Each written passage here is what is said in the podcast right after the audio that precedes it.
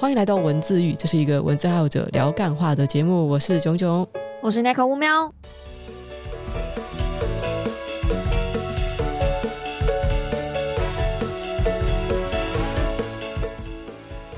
两周没有上传了，我被很多呃听众追杀，就是没有合作啦。你们怎么了？为什么不更新啊？是确诊了吗？因为都没有人来跟我 complain 这件事情哎、欸。呃，可能我这边呃，大家大家那边比较积极哎，呃，所以大家也蛮蛮习惯，就有什么问题就直接往我那边丢了。我通常都会尽量回私讯，你应该也会吧？我会啊，我每一则都回。哇哦，嗯，不会听到一些觉得就是哦太复杂，或是你觉得已经回答很多遍的问题你就不回吗？不会啊，再怎么无脑的我都回，因为我有那个强迫症，我不喜欢看到上面有点点。对，我我一定会点掉，line 我也全部都我会点掉。假装没看到，不是没有，我就这样不太不礼貌。真的是没有没有，我我就是想说，我与其回答了一个不完整、很敷衍的答案，我不如就是把它点掉。这样，我们上上周因为我说下大雨可能会影响录音品质，所以我们就先延误一周。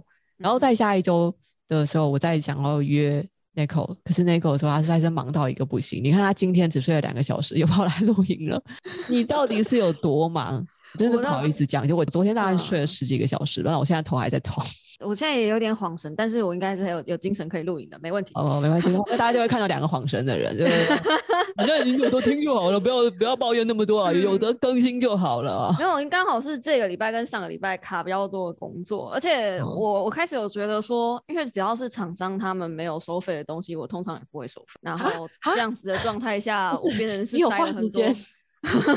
对啊，花时间的东西你不觉得就要做自己爽了吗？就是没有、啊，这个这个我也想问你，就是因为前、嗯、昨天我开会嘛，然后、嗯、呃有一个有一个平台方他们想要找我做直播的课程，然后是每一个礼拜都有一堂课这样子。不过他们因为是没有收取费用的，所以我就没有跟他们谈费用的东西。你去帮人家上课，然后你还帮他的那个平台做曝光，这就是业配。可是他们也帮我曝你要去做讲师，你也应该起码。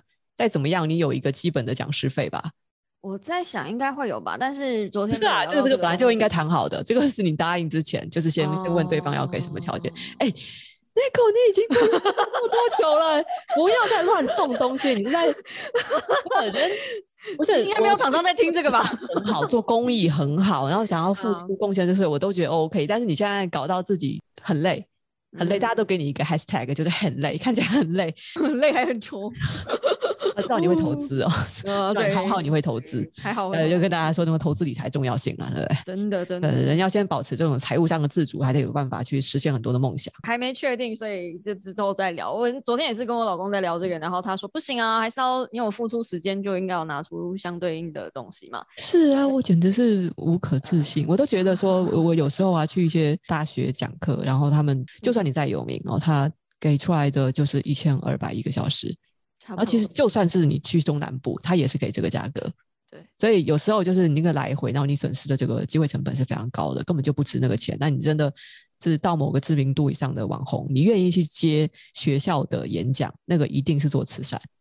但我觉得，如果是学校演讲的话，其实有某种程度上不见得一定要。我我我现在讲的是我啦，就是、呃、就是教育的心态，对，我就是分享，然后那个东西只是他车马费，就是赞助你过去吃。如果自己的经验，我去高中啊，去大学啊都有演讲过，国中以下还没有啦。通常去演讲哦，就是认识的人，自己的人就是认识自己，然后不认识自己的人，他们就是在那边做自己的事情，也没有心要听自己。所以，如果是存着说要大家订阅啊，或是要要大家去吸收。新知的心态其实成效不大。我反而没有这种心态，我觉得是能够教到他们学到东西比较重要。能不能有没有订阅我？真的，I don't fucking care。哦，所以你我我不在乎流量，我也不在乎订阅数，我还不在乎自己收费的费用，东西都不在乎。你到底还在乎什么？我在乎有没有从我这边学到东西回去。嗯，好啊，你真是一个很理想的教育家心态。呃，应该是吧，因为我觉得做教育一定要有某种程度上的牺牲嘛。你知道有时候做教育，哎，那人家还会给你戴一个大帽子，哦、就是这年头真的很难。我觉得比较贴心的是，当你抱持了这样子的心态去，然后发现底下碎成一片的时候，所以我后来就很少去做学校演讲了。对啊，呃，我所以我现在都本着一种啊，我自己爽就好。那付出点什么的话，就是在自己量力而为的前提之下。我最近才看到一本理财书就很好，他他其实教导说，大家其实，在财务自由之前呢、啊，不用坚持着你每个月一定要去做职工啊，或是捐款哦。很多人会责任心太重了，其实你要想到说，只要你有工作，你就是在贡献社会了，哪怕你做的是一个小螺丝钉的工作。就是对于贡献社会的这种定义，不需要那么狭窄。我既然是看了这种说法之后，才终于把我的一种以前的迷思中解放出来。就是我以前会觉得，当我拿钱做事的时候，那我就是跟这个社会之间就好像一手交钱一手交货，我就抵消了。如果还要贡献的话，那我就得捐钱。所以我以前几乎会把我我每个月五分之一的收入都捐出去。哦，五分之一太多了吧？今天很心累，对我很心累。嗯怎么会聊到这个呢？哦、反正就是世界忙，世界忙啊！对对对，总之就是超级忙啊！大家要体谅一下啊！就是那个，我我觉得其实听到有催稿的心，我不是觉得烦，而是我觉得哎，开心、啊。原来你们有在听啊？原来对对对，开 心开心，喜欢听。原来你们哎、哦，这个节目让你们提供不一点，就是不管是是是讲干话的娱乐啊，还是觉得有一点意义。哎，我最近我的表妹，我的表妹她说主要听你的 podcast，没有听我的，我有点小失落。但是 但他们她有听我们两个同时主持的这个节目，她就说是有知识的干话，她很喜欢。在哪里看到知识点？我我我每次都有上一集印象最深刻的地方就是马眼跟包皮眼这样。呃，没关系，还没有被搬。啊，好好好，以后等到全世界都知道你眼睛长包皮的时候，我们也应该就是可以接夜配了。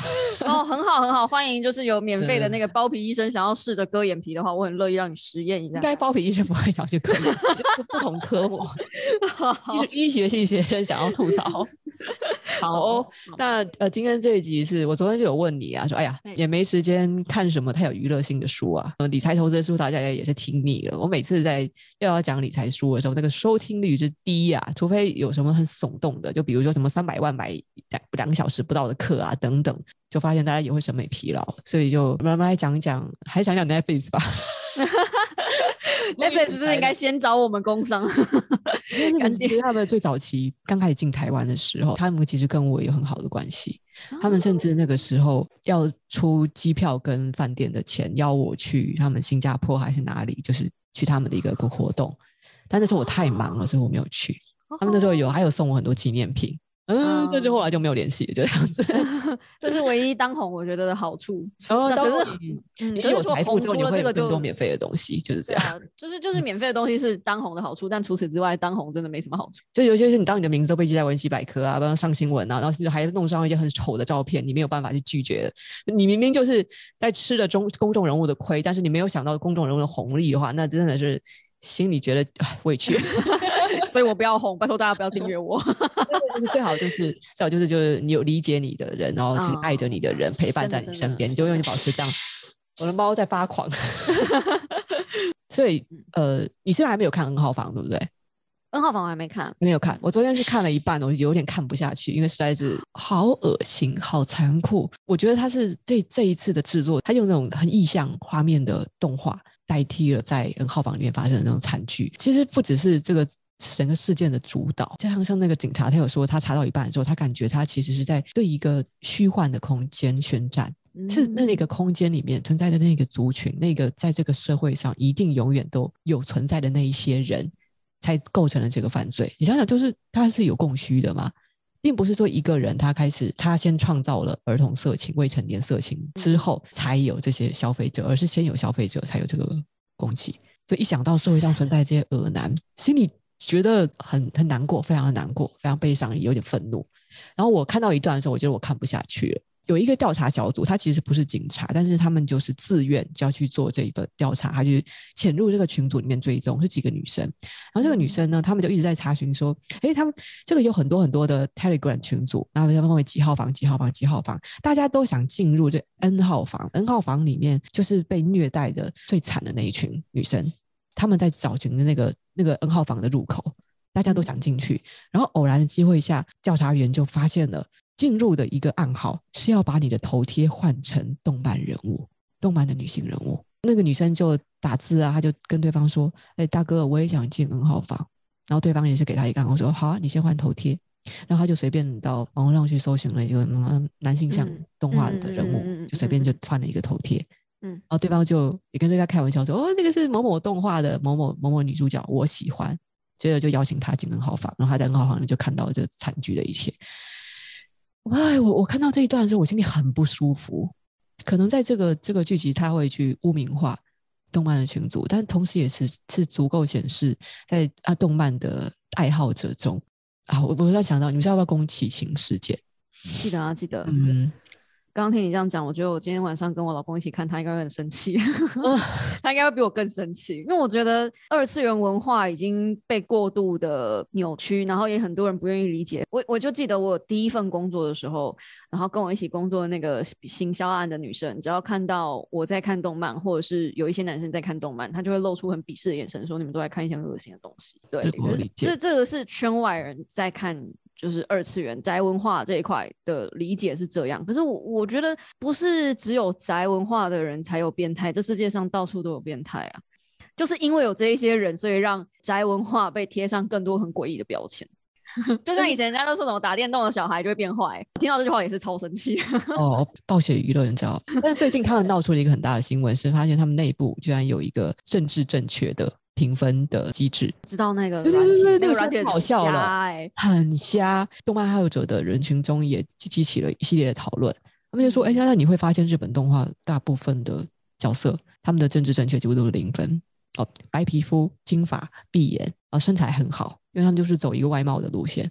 所以就是少数的非主流的动漫作品，大多数就是他们都是外貌非常的漂亮的。”也甚至可能就是跟日本人本身的外貌是不太一样，是比较接近雅利安人种的。哇，这个这个，我我是不知道什么人种，但我觉得日本人是看得出来跟台湾人有一些些不太一样。最近很红的《间谍家家酒》，我有老朋友在看，他很喜欢，哦、他也就是还不错。然后我比较开始走打打这种美型路线的动画，我比较没有很喜欢。哦哦。嗯我我其实看动画不会想这么多哎，因为我觉得人还终究是外貌协会的人，不是说什么哪一个国家的人，是人类都是喜欢漂亮的东西，这是天性。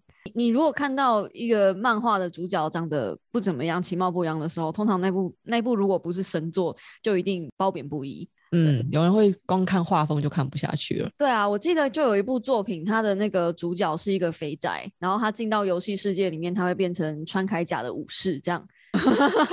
但是女主角还是一样漂亮，女主角是就是学生会长，在现实世界里面学生会长，然后在游戏里面是什么开外开外挂女主角什么之类的，反正就是 女主角一样会有这样子。女主角千万不能丑啊！可是男主角是一个超级矮的小肥仔这样子，但就那那部我也蛮喜欢的，不会恶心，就是可可爱可爱可爱，那跟丑是没有关系的，那只是非典型的帅哥，该这么说。嗯嗯嗯，是是是，但因为二次元或者是。娱乐作品，你如果没有一定程度的美感在里面的话，我觉得对于创作者本身来说也会有一点。我我在画东西的时候，我当然会不希望我自己画很丑的东西啊，就是我如果自己都看不下去的东西，那会很奇怪、欸。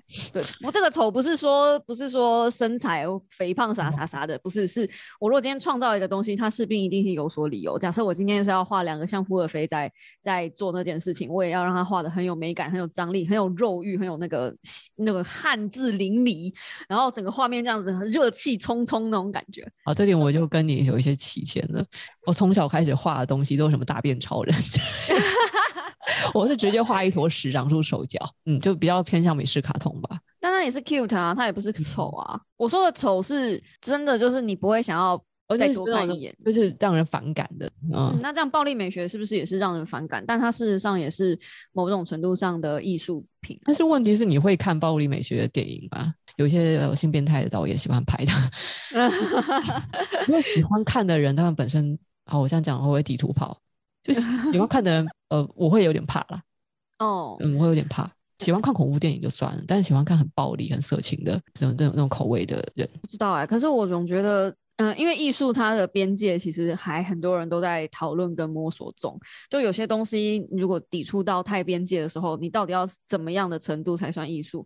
或者像前一阵子那个脱口秀，不是就会讲说，呃，我冒犯你，可是我是在舞台上，那是表演的一部分。那要冒犯到什么样的程度是观众可以接受的，跟呃演讲者就在上面表演的人也觉得 OK 的。嗯大家都还在摸索那个边界，像我们很清楚，如果是影片的话，呃，很明显那个经血糕就是已经超过人类可以接受的范围了。它虽然很有话题性，很有点阅率，但是我们不会认为那是东西。那先解释一下，那是什么？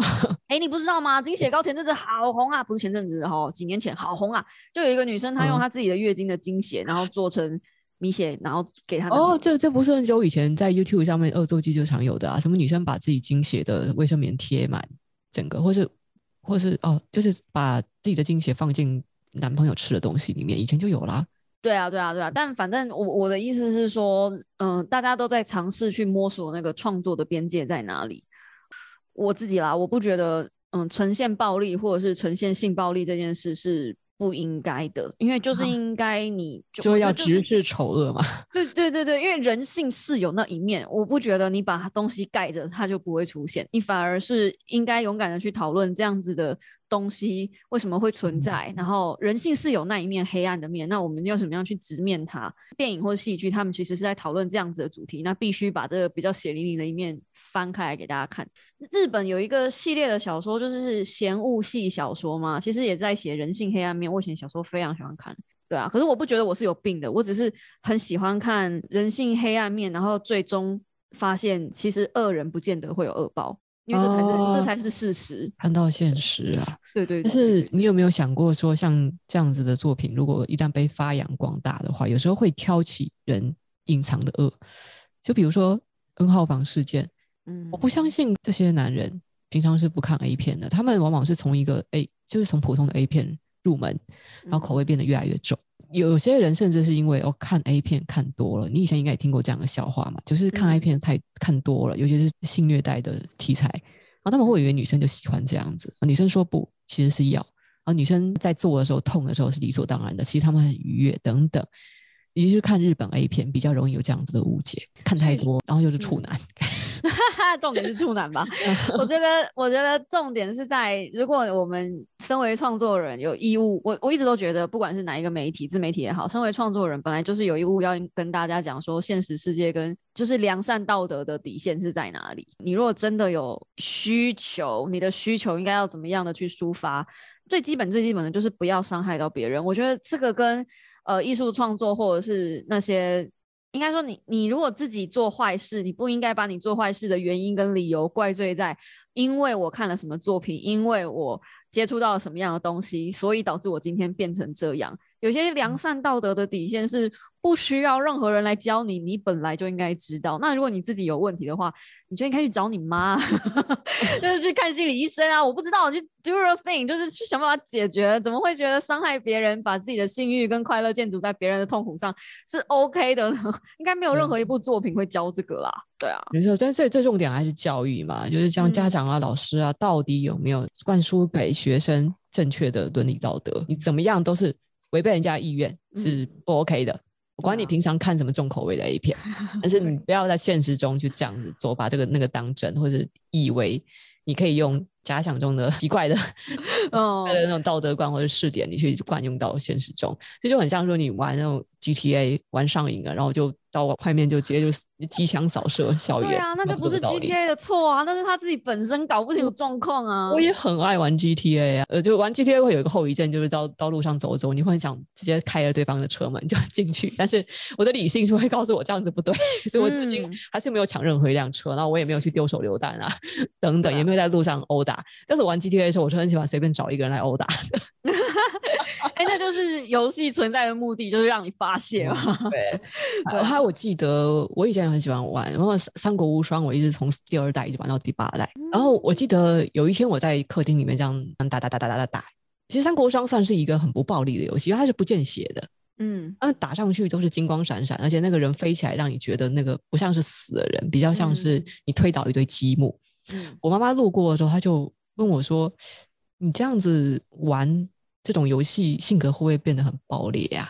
我当时就心里想了一下，我跟我妈妈一直就是有一点隔阂啦。嗯，我心里很想回想说，嗯，不，我不玩这个游戏，我才可能会变得暴烈。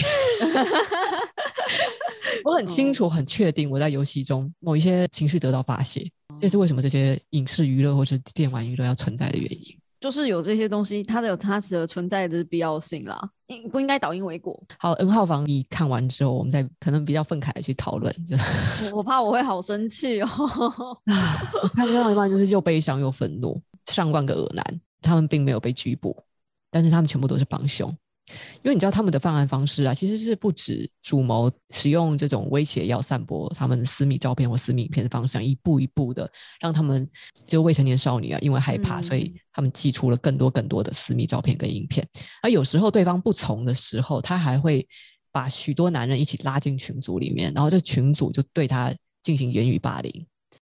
他们是其实是是是一群人在犯罪，并不只是单单的几个主谋。其实看的时候，我有产生一个疑惑，就是因为调查员是是几个女性嘛，他们混进去了。哦，其实说起来有有点政治不正确的想法，我不知道那里面有没有女性，就是在加害者中，我我好像不能把它纯粹归类为是是恶男的行径，搞不好里面有女性哎、欸。没有，我心里面想是为什么受害者没有男生？受害者没有男生，受害者全部都是未成年女生。对呀、啊，为什么没有？没有为什么没有小男生，然后大女生在看？反过来发生，这个 gay 毕竟是少数族群，他们要服务大众啊。哦，好啊，那你原来是 TA 的问题哦，设定 TA 是问题。对，而且都设定这种就喜欢呃就喜欢嫩的人。因为还有一个叫主谋，叫做 Rabbit，是一个学生哦，是是学生，讲、嗯、的就很堂而皇之。他说：“哦，十二岁以上我可是不碰的哦。”好 你你知道那个强尼安博事件事情闹得很凶吧？我现在是不太不太清楚这个。其实我有稍微跟一下，我还因为这样子发现了一个新的 YouTube 频道，就现在很多频道都在讲他们的事情。因为什么超正超歪的那个标题 就看很不舒服哎、欸。哦，是啊，是啊，对啊，但是官司打得如火如荼，所以你想不看到也没有办法。有人跟我们讲说，其实呃，你会看到留言上很多人在讲什么女权自助餐啊、滥用女权啊，什么有一些嗯人搞不清楚事情的重点。我相信大部分人哦，还是可以看到这种很 drama 的峰回路转，是因为前几年呃强强尼戴普实在因为这件事情吃了太多的闷亏了，嗯，被迪士尼解约啊。然后没有办法再去继续拍他的系列作啊，等等。强尼戴普真的有这么多粉丝吗？我很怀疑。啊，其实我也蛮喜欢他的，蛮喜欢他的。我我因为我因为他还买过一瓶香水哦，就是男生只要喷那个味道，我会这种 doggy doggy 这样。哈，真的啦，真的啦。然后好好对，有一阵子有喜欢，对，嗯嗯，有一阵子，那现在不喜欢了吗？现在，因为他现在作品比较少。而且我觉得到一个年纪的男演员，哦、感觉演什么都是在演他自己，演他自己也已经够帅了，所以像李奥纳多皮卡丘要跑出来因为你不觉得他演哪一部戏都在演他自己吗？还有那个钢铁人啊，强森安安东尼吗？就是他不管演什么都在演他自己，可是因为他演他自己就很帅了，所以我可以。好、哦，就这集内容有点沉重啊。要不要聊点轻松的吗？因为 N 号房其实很难轻松哎，我们不能开玩笑啦，就真的没有办法开玩笑。哦对，啊、对啊，这个实在是也笑不太出来。而且你你目前还没有看，你一直在听我转述。那、就是、昨天有看你推荐的另外一部啊。哦，对，我们刚才有讲到说，如果说雅利安人种，然后白人男性金发，最近还有一部纪录片叫做《我们的金发蓝眼父亲》，英文名就叫做 Our Father。哎，他你知道大概的剧情吗？就是在几年前，这个这个案子才有有审理，但是基本上等于没有给加害人惩罚。在审理的那个时候，美国居然没有任何一条法律可以给生殖科医生他隐瞒病人，不管是要找他来是求人工受精哦，他其实放的是要是要放丈夫的精子进来，或是要放捐精者的精子进来，他都隐瞒，他全部一律都是给自己的精子。而且因为在那个年代，就是呃精子它并没有那么好的保存技术，所以他是等于说每次他招待病人进了病房之后，他就到隔壁房间去打手枪。等于说他回来呢，他为了保持那个精子还是分那个还有温度，隔壁马上打手枪之后回来还是处于一种性兴奋的状态，在帮这个病人就是拿一个针筒这样子输进他们的子宫，他自己的精子。病人一想到这样子的过程，其实是会感觉他们是受到侵犯。他尤其有一个人很可怜，他是几年以来都受到那个克莱恩医生，就 Don Klein 克莱恩医生的治疗。他等于说他经历了三十次以上的侵犯。我是有看到他，还有他的女儿长大了回去也是找这个医生做治疗。啊，然后他听到创伤啊，对啊，他听到那个人其实是他老爸的时候，想哇塞，那个心理面积应该无法计算。这个事件其实有几个可怕的点，一个是说，好，医生用自己的精子有违反职业道德做这件事情，然后他丝毫没有察觉自己错。他们继续在剖析这个案子的时候，就发现其实有很多的原因。他其实应该知道这个事情是道德上有瑕疵的，所以他后来啊，就是使用这种威胁的方式啊，媒体似乎要报道，但是还没有办法具名去说，因为没有证据。事情的起因是他的其中一个女儿就用那个叫什么，他们开始可以买 DNA 测试，他以为自己是捐精者和和他的母亲孕育出来的小孩。哦，照理讲应该会有几个，就是通常捐精不会超过三次。因为一避免同一个地区中你不小心血亲会恋爱吧，他以为至少应该会会有个两个兄弟姐妹，就没有，就发出来有七八个。那个医他找到那个医生，那个医生坦白了，他说那是我我偶尔会用了，你的兄弟姐妹应该不超过十个啦。好，然后第十五个兄弟姐妹出现了，然后他又说不会超过十五个啦。然后第三十几个出现了之后，看到底怎么回事？这个检察官已经开始调查，到底怎么回事？反正截至到最后，他的兄弟姐妹到底几个？我觉得大家自己去看那个纪录片，太可怕了。而且他们是在同一个地区内，因为它是一个地区性的小诊所，等于说他们在走在路上，随时跟自己擦肩而过的人都可能是自己的兄弟姐妹。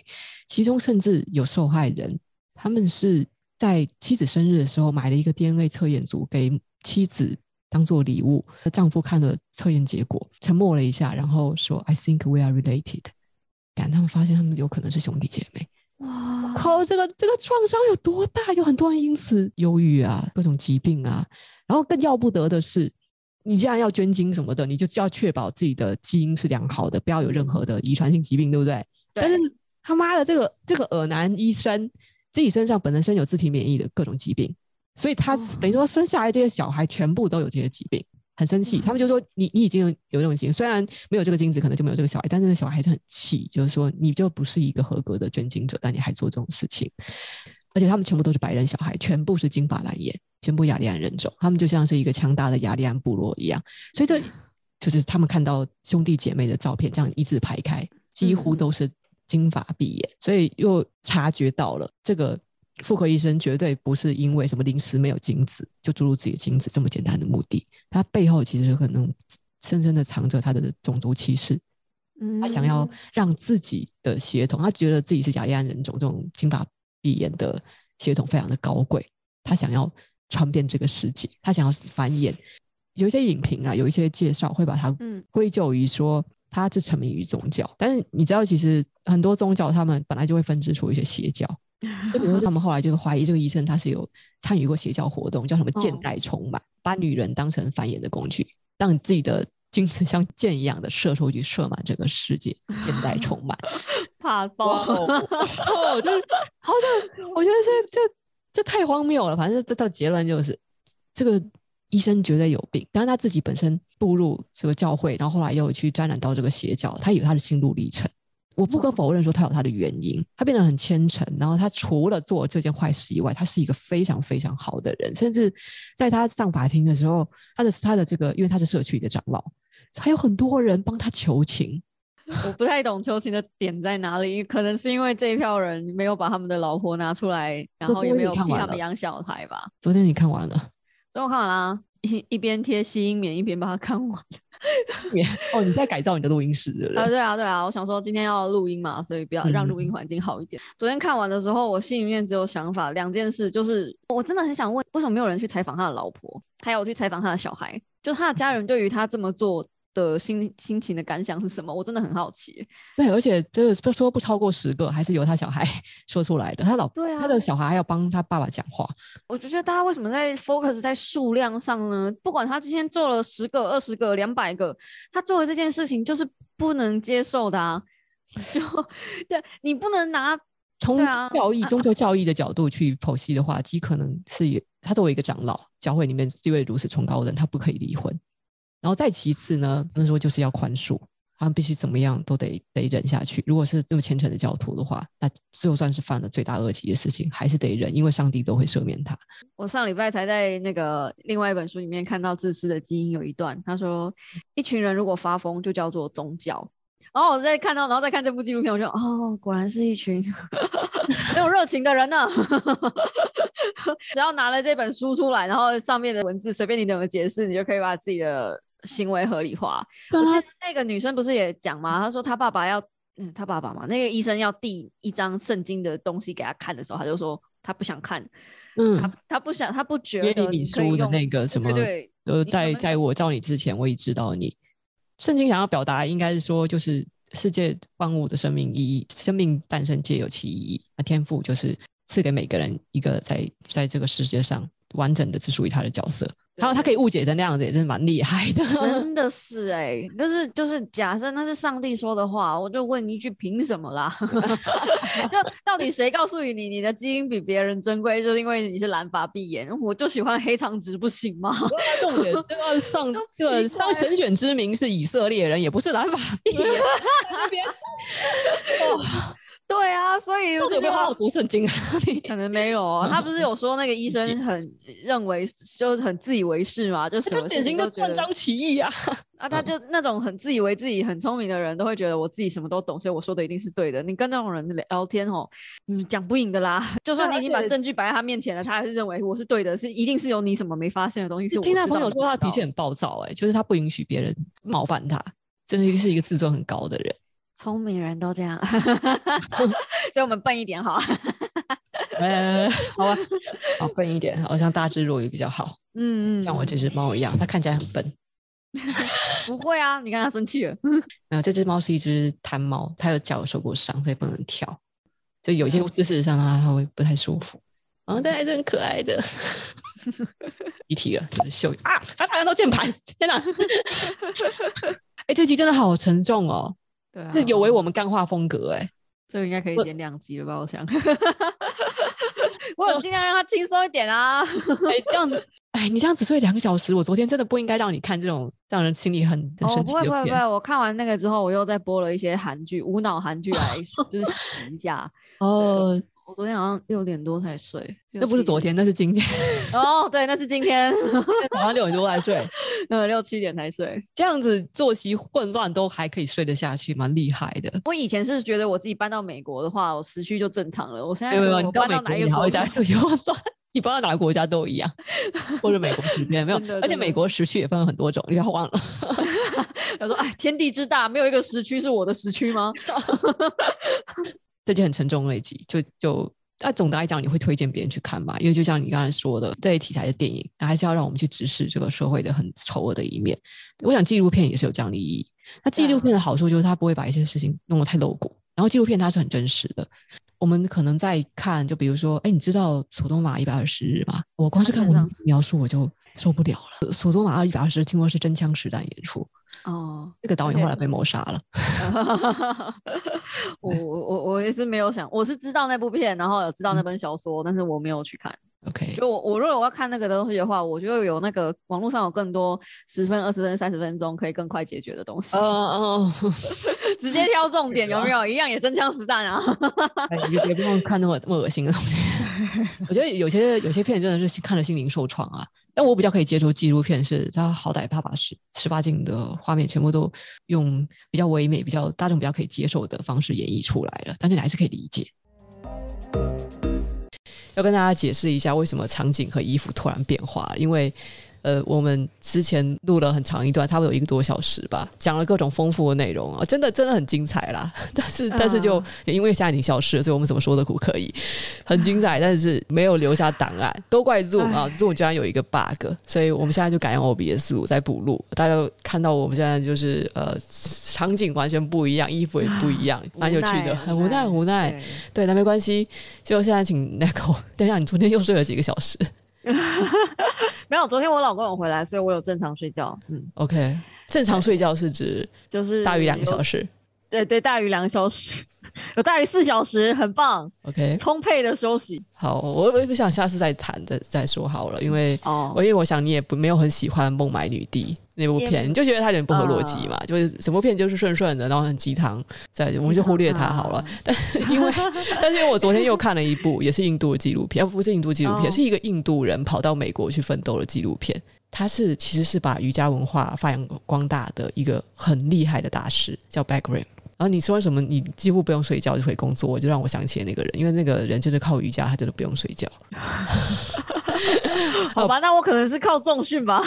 对，哎，他真的真的很夸张。但是因为我要看那个纪录片，重点是知道这个人有多厉害。好了，那看了之后有有一点就是觉得，哦，瑜伽它真是一个很好的运动，没有错。这个丑闻不知道有没有人知道，但是他到现在都还在经营他的课程，还是有很多学生。果然线上课程才是你知道最直接的呢，就还是要想办法开个课啊。呃，也也不是，他他主要就是录半天干嘛？那档案还不见，我们还是去开课比较实在。我我也想到，对，哎、欸，他的他头脑很聪明哎、欸，他是因为他自创了一套，他自称了他自创了一套 Bikram 的瑜伽，要让所有人就是大概每个人都收一万美金的学费，你才可以去参加他的教师训练营，然后才可以获得他的授权，你们才可以去当瑜伽导师。有很多人是冲着说哦，我要取得。他的授权，我要有这个瑜伽的证。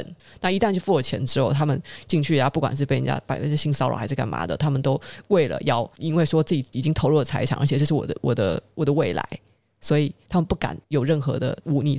这次我觉得诡异，但 但是让他就是开劳斯莱斯啊，有一车库的这个这个跑车啊，让他过上非常非常有钱的生活。最可恶的是什么？就是律师已经就是在在告他，已经是收了各种证据，就是告他有六名以上的学员出来指证他就是有性骚扰或性侵。可是总检察官根本就不敢告，因为他是有权有势的人，所以他就这样安然的脱产就离开美国了。啊，有没有考虑我们也开个课算了？呃、不要不要再教教教教人讲干话的课嘛？对，之类的，或者教人家录 podcast 之类的，是？whatever，感觉就对、啊，而且要从我们这里拿到一个证，你才可以录 podcast。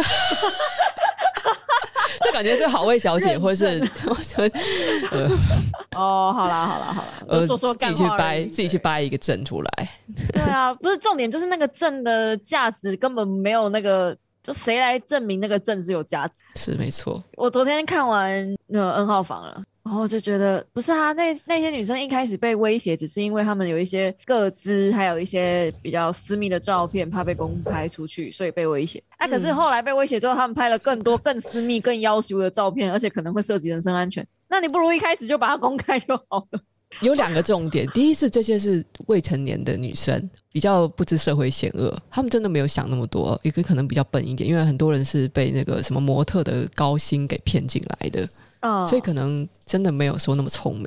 然后第二点是，凶嫌他用了一个手法，他会倒数计时，然后他等于说是不给人思考的空间。所以，我可能你多给十十秒钟，他们就会想说不对啊，你这样子反而会有更多的把柄威胁我，那我就会万劫不复。可是他就是会说，哦，你十秒之内立刻传过，要不然就散播。所以就是让人会做出一个很不理性的抉择。哦，嗯，之前他是用倒数计时去逼迫对方。是啦，那个你有没有跟老公一起拳头硬硬？有啊有啊，有啊，真的是我们是用投影看，然后我跟他一起看的，嗯，然后我们我们都一直瞠目结舌，然后我一直在那边很气，就是说啊，这女生怎么那么笨啊？这些女生怎么那么那么……哦，我我我我不应该检讨被害人，对对对对，其实我我我心里面的想法是，我是心疼，就是他们其实有在一开始的时候不要妥协，第一步就不会有后面那么多步，没错，但是因为慌张，其实我可以理解，但又同时很，而且最令人。觉得匪夷所思的是，那两个坏人其实看起来也不是那么的坏。他们最后被逮捕的时候，我空看那个脸，我觉得也是斯斯文文的，看起来真的没有哪个酸民在网络上霸凌霸凌到别人自杀的酸民看起来像是坏人了。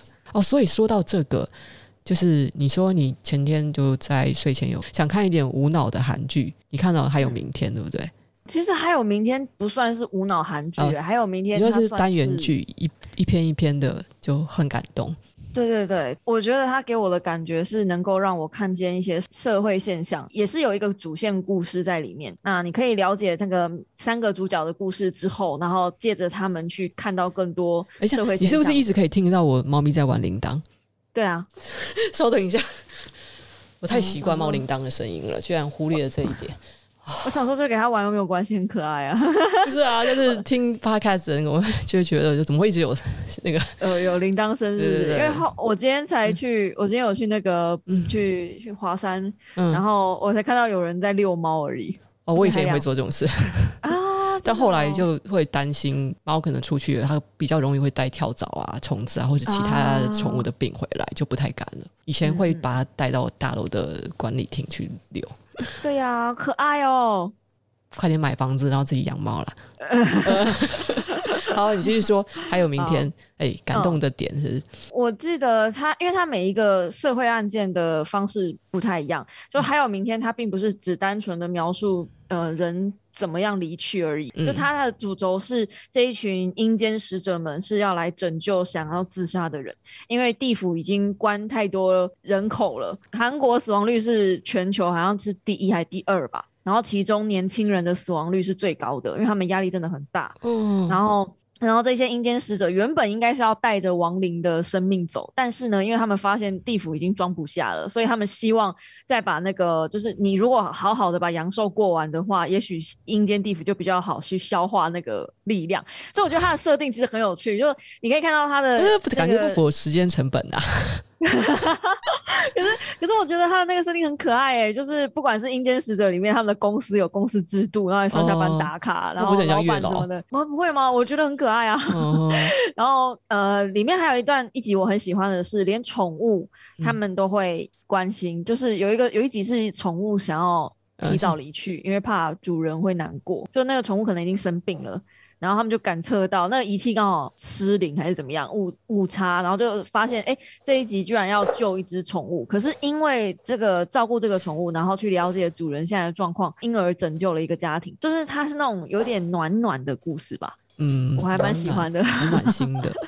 我今天是看到我一个网红朋友，他截取了片段贴在脸书上，我是看到就好像是有一个人他在电脑前面这样子。对地狱使者磕头谢罪，说他家里有债很多的债务，然后地狱使者说：“那你为什么要在网上留了十四万条负评？”